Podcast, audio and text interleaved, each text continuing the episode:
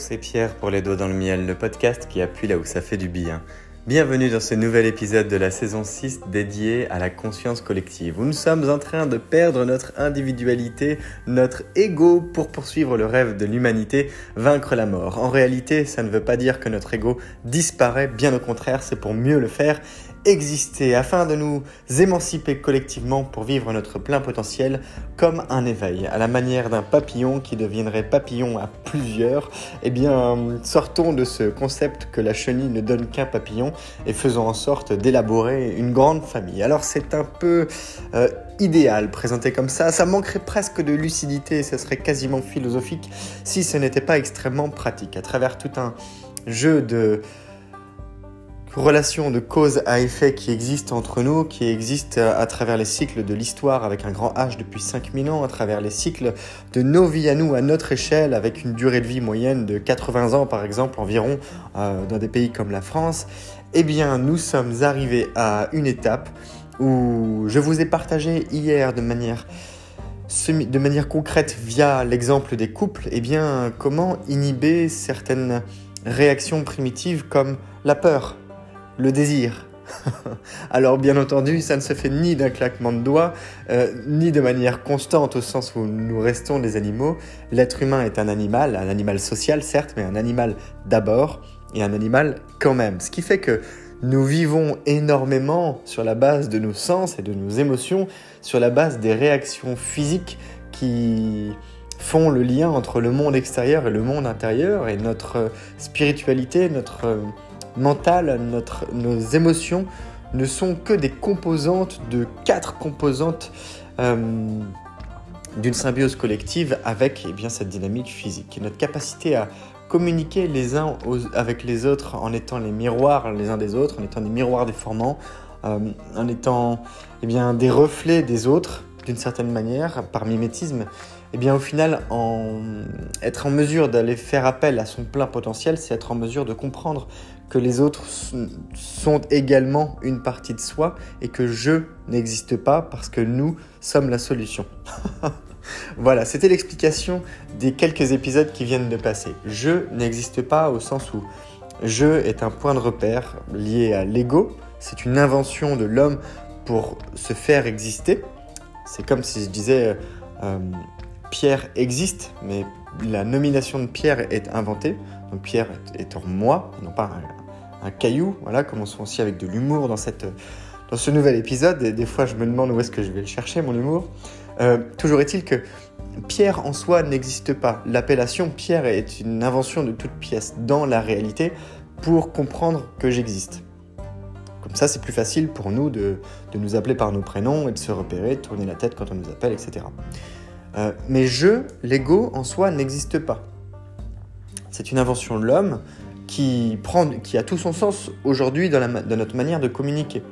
Mais ça a du sens parce qu'on est éduqué pour lui donner du sens. Ça a du sens parce que notre perception, notre manière de percevoir les, informations du monde euh, nous permet de le comprendre. Nous avons digéré cette information, nous nous la passons les uns aux autres et ça devient une, une norme sociale. Je, c'est une norme sociale. Tu, c'est une norme sociale. Vous, c'est une norme sociale. Et c'est là que le nous devient intéressant parce que nous sommes la solution. Ça fait trois épisodes que je vais le répéter celui-là parce qu'il peut être un petit peu délicat à, envisager, à comprendre. Et pourtant, la phrase est très simple. Nous sommes la solution, ce n'est pas le verbe être. Somme, c'est au sens mathématique. C'est une compilation, une, un euh, une multiplication des individus les uns avec les autres, euh, une combinaison. C'est la combinaison des individus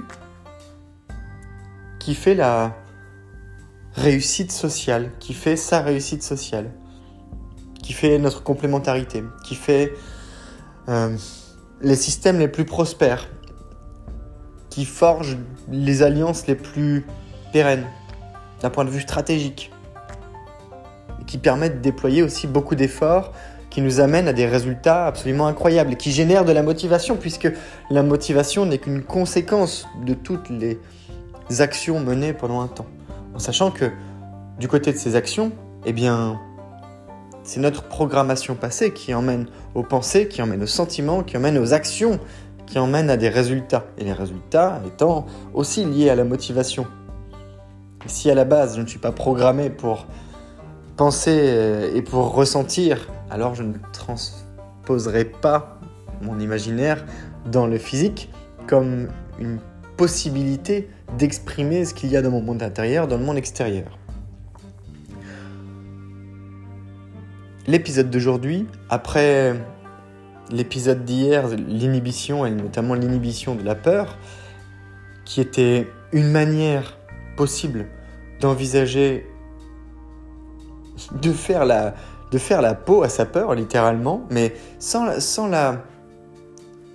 pour autant la faire disparaître, au sens où on comprend ce qu'elle est et on comprend comment faire avec. Et je vous avais donné comme euh, point de repère le fait de lire Dépasser les limites de la peur de Giorgio Nardone. Et pourtant, ce n'est pas tout. Je vous inviterai également euh, à, lire du Eckhart Tolle, par exemple, Le pouvoir du moment présent. Parce que la peur n'existe pas au sens où on, se le représente. Là, imaginons que vous vous retrouviez face à un crocodile gigantesque ou à, ou un lion, mais pas dans un zoo, genre dans la savane. Bon, il y a de fortes chances que vous ayez de bonnes raisons d'avoir peur, parce que vous risquez de vous faire manger. Ça, pour le coup, c'est sûr que c'est pas, ça serait pas très malin de se dire, je m'en fous, j'ai pas peur. Ou, alors, ça serait peut-être même un peu stupide sur le plan de la survie. Mais passons.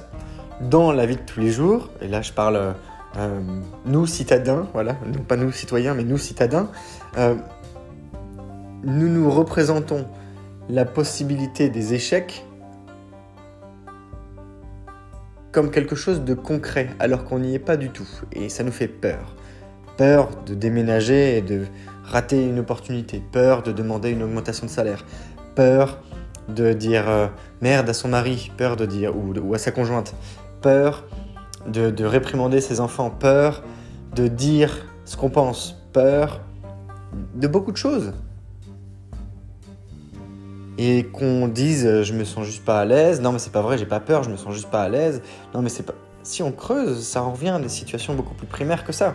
On se justifie en complexifiant la chose sur le principe même que on a peur d'avoir peur, on a peur d'assumer d'avoir peur, on a peur d'être vulnérable parce qu'on a peur de se faire attaquer derrière, on a peur de, pour le coup de se faire manger avec un, lion. Euh, et là, euh, dans l'idée qui est finalement la personne en face de nous parce qu'on ne sait pas quelles sont les intentions de cette personne.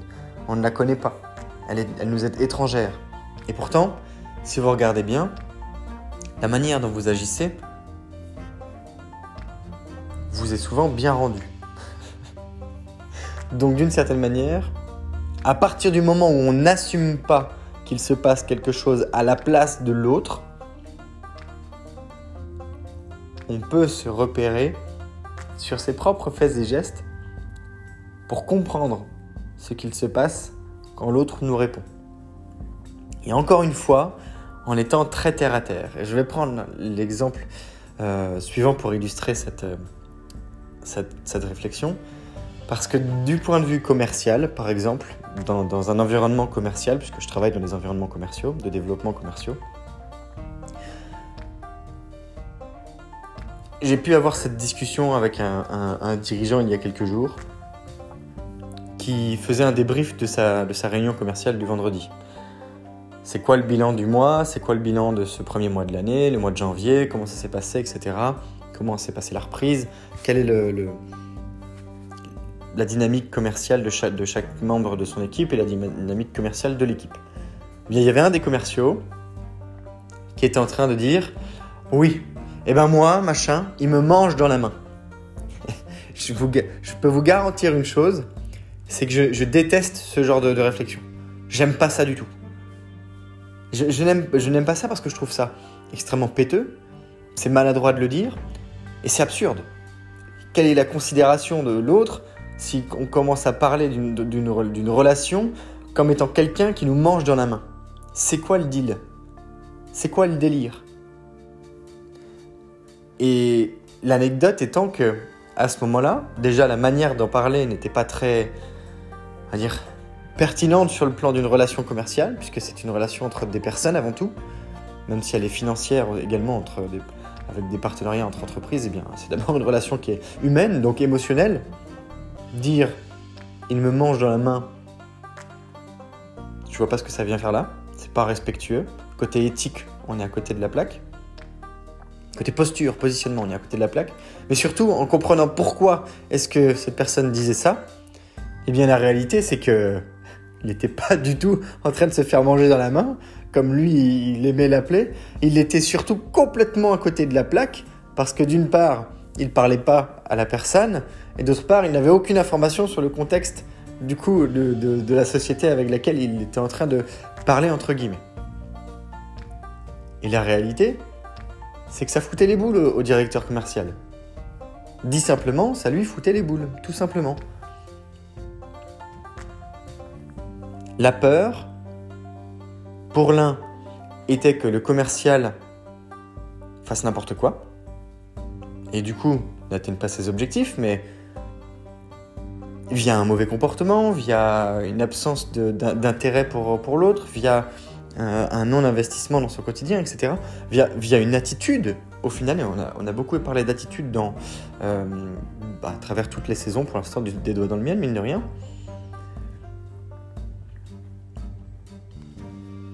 La peur était aussi de l'autre côté, de la part du commercial, de que la vérité, quelque part, éclate au grand jour.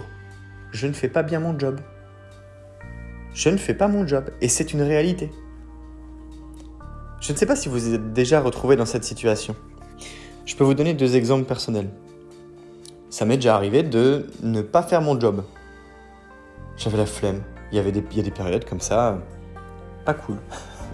Voilà, on a, moins d'énergie, on est moins motivé, on fait moins de choses, on a un coup de mou. Et puis, comment ça se traduit dans le quotidien C'est plutôt que de faire la dose de travail qu'on était capable de produire pendant un instant, pendant un temps donné, euh, et qu'on, grosso modo, plutôt que d'exprimer tout notre talent, on préfère, parce que c'est, c'est, mieux pour le moment, on préfère se reposer. Et du coup, il y a des dossiers qui s'accumulent. Alors à l'époque où j'étais maçon, je peux vous garantir que si j'avais pas construit un mur de tant de mètres de longueur à la fin de la journée, Autant vous dire que je me faisais taper sur les doigts. Et que le marteau pour venir me taper sur les doigts était plutôt une masse. Donc pour le coup, ça n'est jamais arrivé. Ça n'est jamais arrivé pendant toute une journée. Il y a eu des moments où voilà, j'allais plus lentement. Il y a eu des moments où euh, j'étais fatigué. Il y a eu des moments où euh, ça allait moins bien côté moral. Il y a eu des moments où mon travail m'inspirait pas plus que ça. Il y a eu des moments où c'était dur. Physiquement, moralement, psychologiquement, émotionnellement.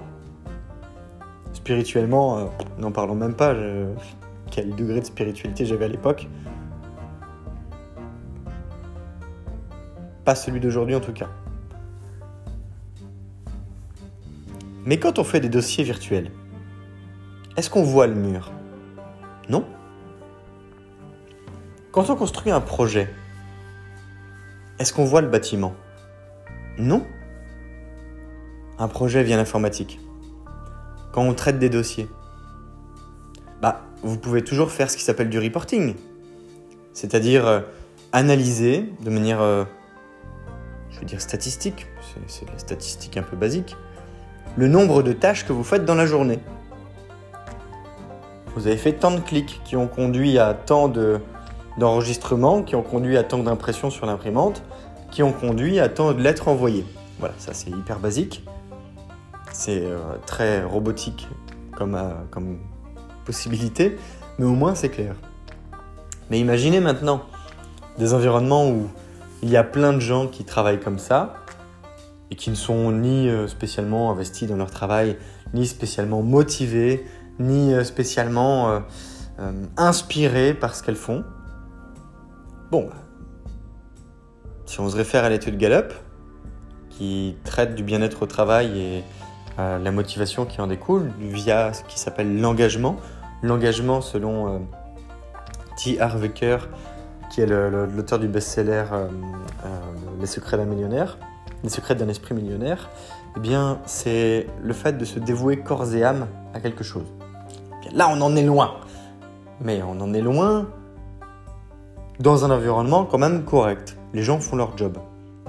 Ils ne le font pas plus qu'il ne faut, ils ne le font pas moins.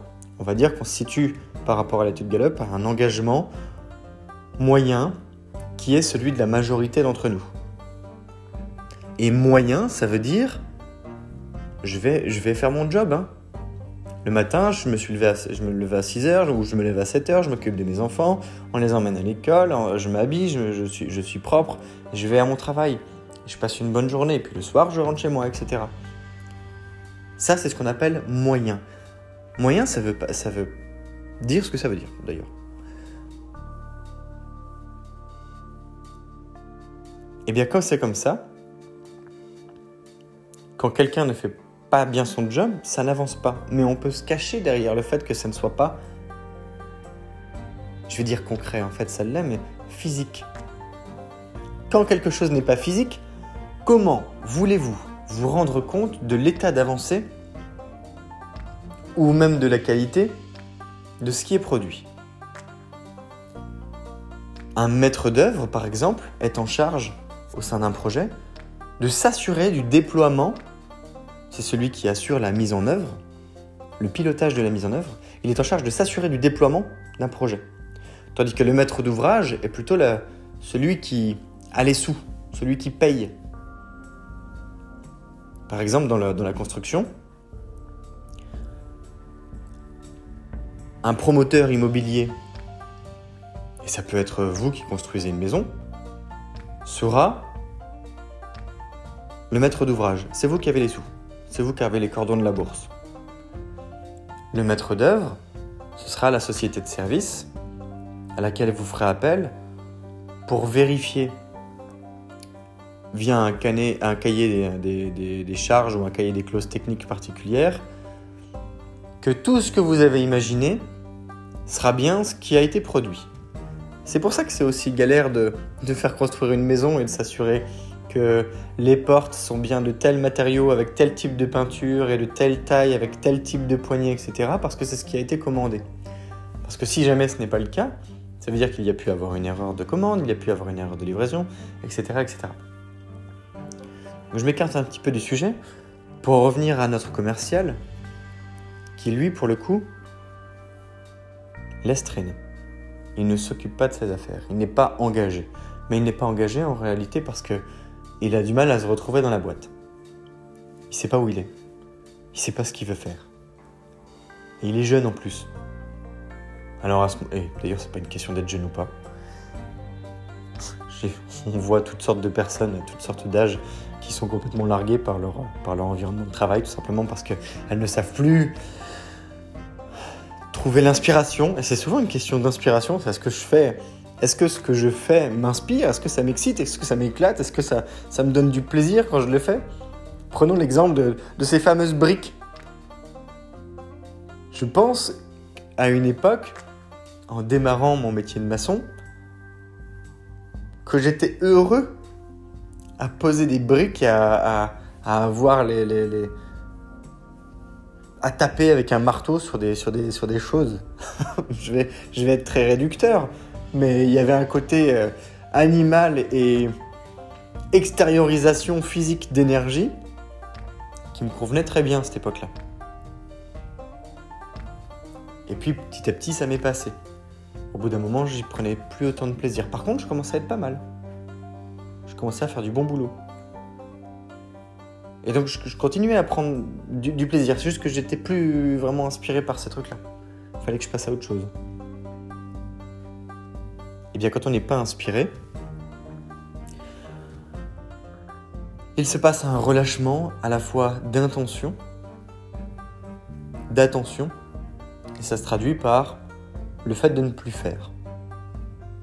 Les choses n'avancent plus, et quand elles ne se voient pas, ou qu'elles ne se traduisent qu'avec du retard, par exemple lors d'une réunion commerciale qui fait le bilan d'une fin de mois, ben vous imaginez, quatre semaines sur toute une année, c'est un douzième. Maintenant, vous enlevez deux mois pour les vacances, l'été, les périodes où ça ferme, etc. On pourrait même dire deux mois et demi. Je vais réduire à deux mois pour, pour, pour comprimer le tout. Et bien en réalité, ça fait un dixième. Il y a 10% de votre temps sur l'année pour atteindre vos objectifs personnels, professionnels du coup, mais du coup personnel, c'est un engagement de vous, qui est déjà parti en fumée. Ça voudrait dire, comme ce sont des objectifs qui ne sont pas déplaçables dans le temps, que vous devrez être plus engagé sur les mois suivants pour équilibrer ou compenser un effort non fourni à l'instant T.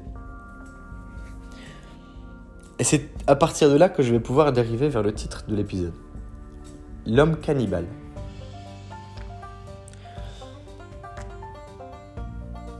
L'homme cannibale, il fait écho à plusieurs observations que je peux faire. Dans un environnement donné, il peut y avoir une forme de suicide social. Je m'auto-sabote. L'homme cannibale, au final, le, fait, les, les, cannibales sont des personnes qui mangeaient d'autres humains. Euh, visiblement, l'humain aurait un goût de poulet, même si je ne peux pas le, en témoigner jusqu'à aujourd'hui. Euh, les cannibales sont des, personnes qui mangent d'autres personnes. De manière imagée, l'homme cannibale serait une personne qui viendrait s'auto-dévorer ou dévorer son environnement, mais plutôt à cause de à cause d'une programmation particulière, à cause d'une intention particulière, à cause de pensées particulières, à cause de tout un tas de schémas sociaux qui peuvent amener à produire par exemple de l'autosabotage, par exemple le fait de prédire un échec, par exemple le fait de déclencher des conflits, par exemple le fait de nuire aux autres, et on peut le voir sur au moins trois échelles, qui sont l'échelle individuelle, l'échelle collective et l'échelle sociétale. Partant du plus grand. L'homme cannibale, ça serait comprendre dans le monde que l'on ne peut exister sans, une, sans notre dose de conflit extrême. Littéralement les guerres. L'homme cannibale, c'est une manière imagée de se dire que pour se développer, l'homme comprend quand même qu'il se nuira et donc qu'il préfère manger, de manière imagée encore une fois, mais manger une, une partie des autres hommes plutôt que de vivre ensemble.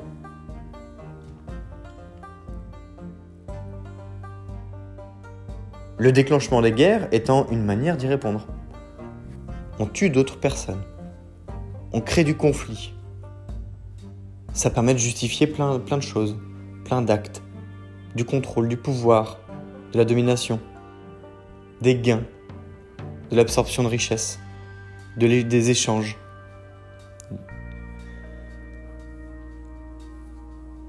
Il se peut, à grande échelle, que l'homme ait conscience de sa capacité à dominer et à prendre pouvoir, prendre le pouvoir et que de cette manière, il soit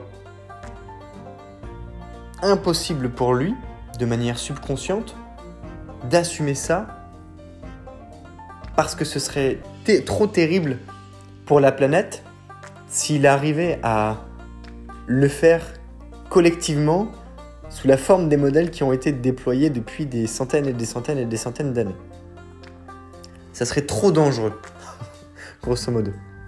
C'est comme ces personnes qui ont des fourmilières chez elles, elles se rendent compte en fonction des espèces de fourmis que les fourmis se développent, se développent, se développent, se développent, se développent et qu'il leur faut agrandir la fourmilière en permanence. Et que les fourmis tentent de s'échapper, etc. Et eh bien pour le coup, l'humain étant doté d'une conscience, aurait cette représentation de lui-même comme étant dans une sorte de fourmilière à ciel ouvert, mais avec la conscience que s'il devait réellement se développer à la vitesse où il se développe, sans guerre, ce serait une catastrophe terrible.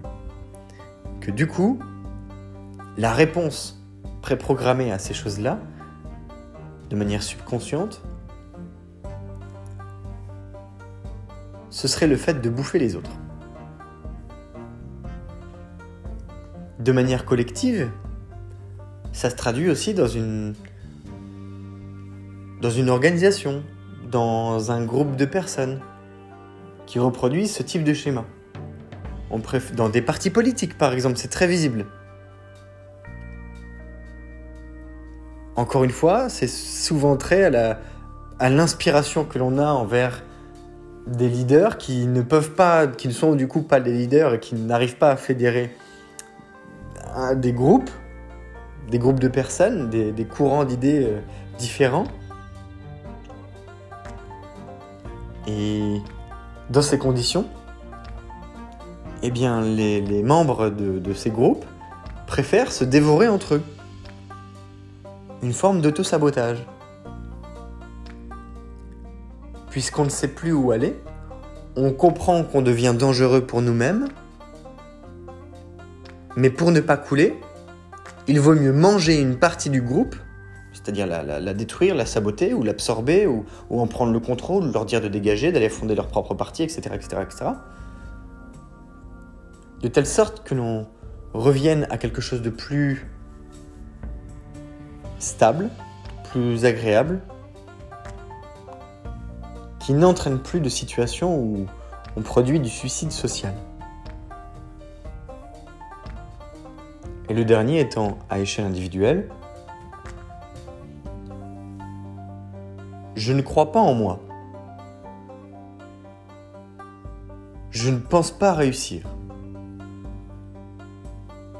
Je veux. Mais comment est-ce que je ferais pour aller de l'avant si déjà à la base, je ne fais pas les efforts pour? Et le fait de penser que je ne peux pas y arriver fait que je ne ferai pas les actions pour le faire. Ou alors que je les ferai de travers. Et de ce fait, il ne peut pas y avoir les résultats attendus, qui viennent donc justifier ce que je pensais à la base et ma programmation. Ça ne marche pas. Je m'auto-cannibalise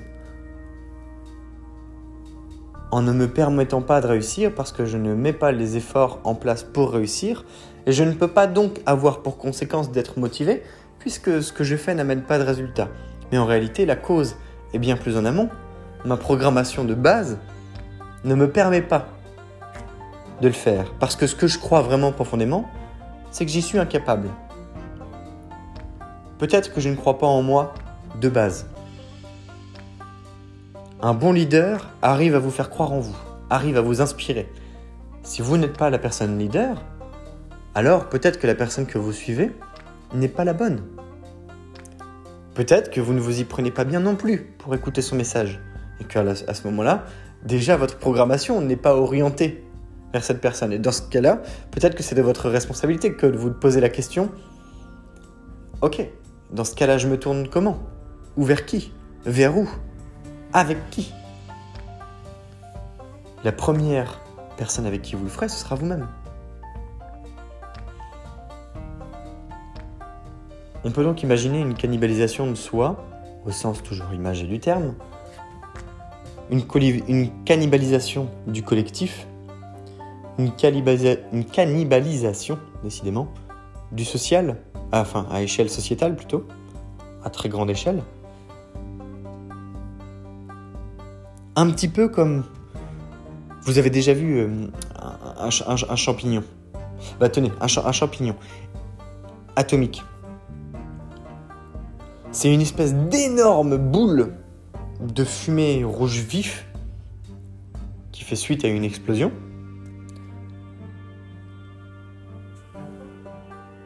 Mais le, la puissance du nuage, en fait, la puissance d'expansion de, du nuage est aussi freinée par sa propre puissance. Je m'explique. Il y a une espèce de boule qui se forme. Mais les frottements de l'air limitent la progression de ce nuage de fumée. Quand il s'élève, ça pourrait être aussi la, la fumée d'un volcan. Il y a quand même une puissance qui le fait s'élever. Et on voit la circulation de l'air qui passe du, sommet vers les côtés, qui est réinsufflé vers l'intérieur, par en dessous. Et donc ça fonctionne un petit peu comme ça. Alors c'est très imagé, peut-être euh, décrit d'une manière un peu indélicate par rapport à la représentation que je m'en fais et à la manière dont, dont je le traduis. Donc j'espère que vous m'aurez suivi sur au moins le principe actif de, cette, de ces notions. Mais l'homme cannibale a les chocottes. L'homme cannibale a peur. Il a peur de lui-même avant tout. Il a peur de lui-même à échelle individuelle, à échelle collective et à échelle sociétale.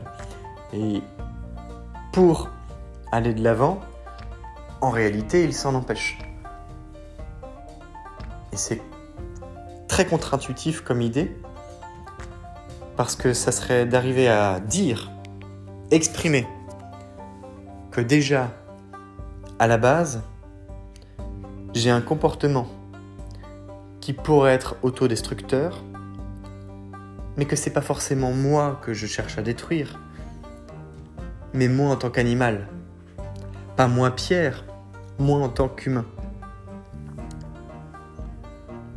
Essayez de vous projeter sur, cet exercice. Ce n'est pas à moi que j'essaie de faire du mal, c'est à ce que je représente. D'un point de vue naturel, du point de vue de l'évolution. L'homme n'est pas confiant en lui-même. Certaines personnes arrivent, y arrivent. Mais l'homme n'a pas confiance en lui-même à la base. Il se sait dangereux. Il se sait dangereux pour lui. Vous vous savez dangereux pour vous. Mais en sachant cela, qu'est-ce que ça fait s'il y a plusieurs vous? Ça devient encore plus dangereux. Alors on arrive à, vivre ensemble. On arrive à créer des systèmes qui permettent de faire vivre le collectif. Et il y a eu de nombreux systèmes qui prouvent que c'est possible. Et pourtant, pourtant, pourtant, pourtant, pourtant, il n'y a pas un de ces putains de systèmes qui a résisté au temps. On a des traces. Les pyramides, les temples, des bâtiments gigantesques, des livres, des peintures, des fresques, des mosaïques, des ruines,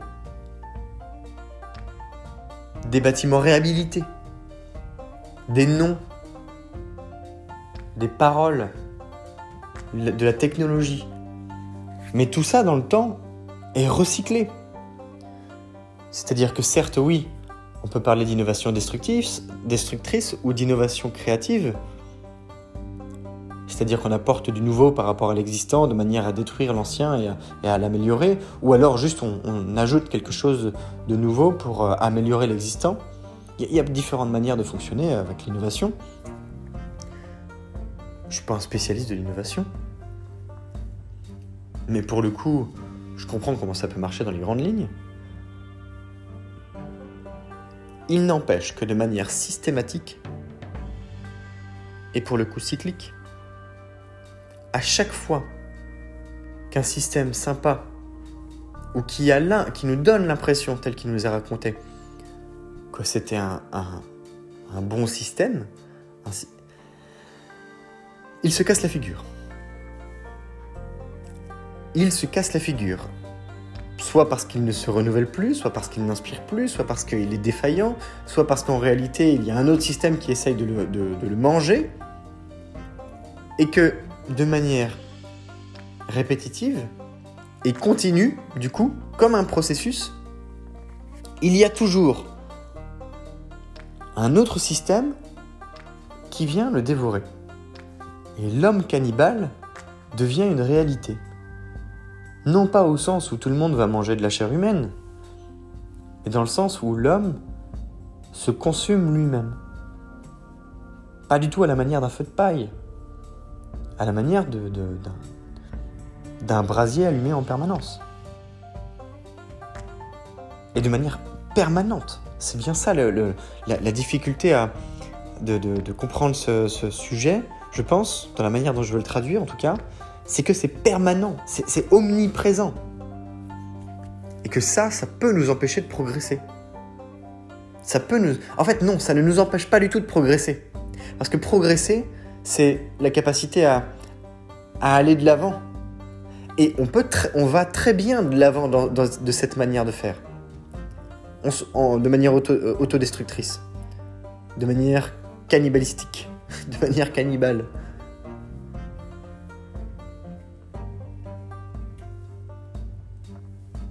Je reviens à notre commercial parce que ce n'est qu'une image finalement le fait que j'ai emprunté à, quelqu'un qui fait un travail commercial parce que ça marche aussi pour oui un maçon, ça marche aussi pour euh, quelqu'un qui fait un travail d'assistanat, ça marche pour des médecins, ça marche pour des, des avocats, ça marche pour des pêcheurs, ça marche pour tout un tas de gens. C'est plus ou moins visible. Il y a des environnements dans lesquels ça s'exprime, plus fortement que d'autres, en fonction de, en fonction de là où vous êtes euh, et du moment où vous êtes et de avec qui vous êtes, eh bien, il y a des situations qui vont faire que ça va s'exprimer. En revanche, et d'autres situations où ça ne va pas s'exprimer. Et en revanche, c'est omniprésent. C'est omniprésent, c'est juste que c'est peu perceptible ou bien ça l'est avec plus d'énergie. Et c'est là que ça devient terrible, c'est qu'en étant présent, omniprésente, de manière permanente dans tous nos faits et gestes, dans tous nos actes, comment voulez-vous imaginer une seule seconde que ce soit possible de s'en détacher? Ou bien même de le comprendre? Parce que ce n'est qu'une représentation de la réalité possible, c'est qu'une perception possible. Il n'empêche que il y a des personnalités des gens très brillants, des gens célèbres, des anonymes qui planchent sérieusement sur cette question. Parce que la guerre, en soi, n'apporte pas grand-chose. Mais elle consume l'esprit des gens les plus brillants de toutes les époques. Des scientifiques aux artistes, aux politiques, aux citoyens, tout corps de métier confondu. Ce n'est même pas une question de genre non plus. Ce n'est même pas une question de conviction politique. Tout confondu. L'homme cannibale est une réalité qui combat d'une certaine manière le rêve de l'humanité, à travers des réactions très primaires et primitives, où nous sommes incapables d'inhiber nos peurs et tous ces sens qui font de nous des êtres sociaux, mais avant tout des animaux, pour être capables de vivre ensemble en paix. Et ça, c'est puissant. Sur ce beau concept d'homme cannibale. Je vous invite à partager vos réflexions sous l'épisode, euh, sous l'illustration du même titre, sur le compte Instagram Les Doigts dans le Miel auquel je vous propose de vous abonner. Pour me partager également ou partager eh bien, sous forme de commentaires ou de messages privés vos pensées liées à cet épisode ou à d'autres épisodes que vous avez écoutés. Demain, je vous propose de poursuivre après l'homme cannibale sur ce qui s'appellera le cheminement de la vie, qui est une manière d'explorer la, façon dont l'homme a de se développer, avec des traductions très concrètes de notre quotidien. L'exemple du commercial et de son engagement avec euh, sa capacité à forger son propre suicide professionnel par rapport à la non-atteinte de ses objectifs via un non-engagement est une manière de s'exprimer en tant qu'homme cannibale pour lui-même, avec les autres, dans son environnement, par manque d'inspiration, et parce que c'est dans sa nature. Parce que c'est dans la nature de nous tous que d'agir de cette façon. On se bouffe les uns entre les autres, et c'est plus fort que nous. Alors, à quel point Réponse dans l'épisode de demain? C'est Pierre, les doigts dans le miel, le podcast qui appuie là où ça fait du bien. Belle journée